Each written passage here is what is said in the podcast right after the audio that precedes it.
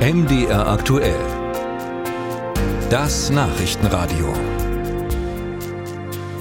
Der eine oder andere mag sich erinnern, gebt das Hanf frei. Mit dieser Forderung machte einst der grünen Politiker Christian Ströbele Schlagzeilen. Heute sollte der Bundestag den Verkauf von Hanf legalisieren, doch es gibt noch Gesprächsbedarf. Die Abstimmung wurde verschoben. Unter anderem ist ein Punkt ungeklärt. Wie geht man künftig mit Nutzhanf um? Also jenem Hanf, der kaum berauschendes THC enthält, aber als Hanföltee oder Naturfaser vermarktet vermarktet wird. Sein Anbau unterliegt sehr strengen Auflagen und der bisherige Gesetzentwurf soll daran auch nichts ändern, sehr zum Ärger auch von Thüringer Hanfbauern. Ralf Geißler berichtet.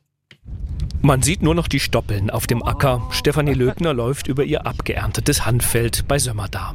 Die Chefin der Agrargenossenschaft Großrudestedt baut seit drei Jahren Hanf an. Die Pflanze ist anspruchslos, kommt mit Trockenheit klar. Es gibt im Grunde nur ein Problem. Ja, am kompliziertesten ist eigentlich diese Bürokratie. Das erfordert viel Aufwand, viel Zeit. Der Anbau selber muss gemeldet werden, die Blüte muss gemeldet werden, dann kommt die Kontrolle zwecks THC-Gehalt vor der Ernte. Und dann bekommt man die Erntefreigabe und dann darf man endlich ernten. Jedes Frühjahr muss Löbner die Etiketten ihrer 160 Saatgutsäcke ausschneiden und den Behörden mit der Post schicken. Denn der Staat will wissen, wie viel THC in ihren Pflanzen steckt. THC ist der berauschende Stoff im Hanf. Im Ackerbau sind Züchtungen mit maximal 0,3 Prozent THC erlaubt. Bei wem auch nur etwas mehr nachgewiesen wird, bekomme Ärger, sagt Bernd Wortmann vom Nutzhanf-Netzwerk. Da ist das dann durchaus schon so gewesen, dass dann morgens um 6 Uhr das SEK auf dem Hof steht und alle Sachen beschlagnahmt. Die komplette Ware und äh, das wird dann in irgendeinen Container eingeschlossen und der Hersteller wartet dann ein halbes Jahr auf seinen Prozess. Diese Unternehmen werden dadurch zerstört. Wohl auch wegen solcher Geschichten ist die Anbaufläche von Nutzhanf in Deutschland gesunken.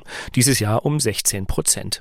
Während die Bundesregierung den Handel mit berauschenden Hanfprodukten lockern will, soll der Nutzhanfanbau so streng reguliert bleiben wie bisher. Absurd findet das der Jurist und Vorstand im Branchenverband Cannabiswirtschaft Ferdinand Weiß. Die kritischste und schwierigste Regelung, die wir momentan haben und die auch in den neuen Gesetzesentwurf überführt wurde, ist die sogenannte Rauschklausel. Die sagt im Prinzip, wenn man Nutzhanf auf den Markt bringt, muss ein Missbrauch zu Rauschzwecken ausgeschlossen sein.